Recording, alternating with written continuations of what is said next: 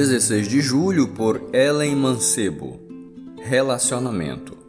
Portanto, como povo escolhido de Deus, santo e amado, revistam-se de profunda compaixão, bondade, humildade, mansidão e paciência. Colossenses 3, verso 12.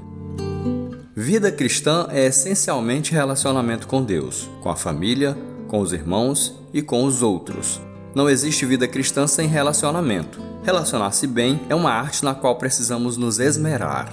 Um cristão que não está bem treinado no bem relacionar-se terá dificuldade para ser um bom ganhador de almas. Por outro lado, muitos são os fatores que vão ao longo da vida mutilando a capacidade de relacionamento de todos, independentemente. Uma vida emocional traumatizada é um grande gerador de problemas de relacionamento. Por isso, precisamos de cura, de restauração e de amor para suportar as demandas que, vez por outra, surgirão em nosso caminho por conta de algum relacionamento difícil. Philip Yancey, em um dos seus livros, diz que Jesus atraía as pessoas esquisitas e, quando ele se aproximava de alguém diferente, impuro, era ele quem tornava tudo puro e não se contaminava. Jesus tinha um relacionamento íntimo com Deus. Isso mostra o quanto precisamos nos achegar ao Pai a fim de sermos aperfeiçoados na arte do bem viver, da boa influência.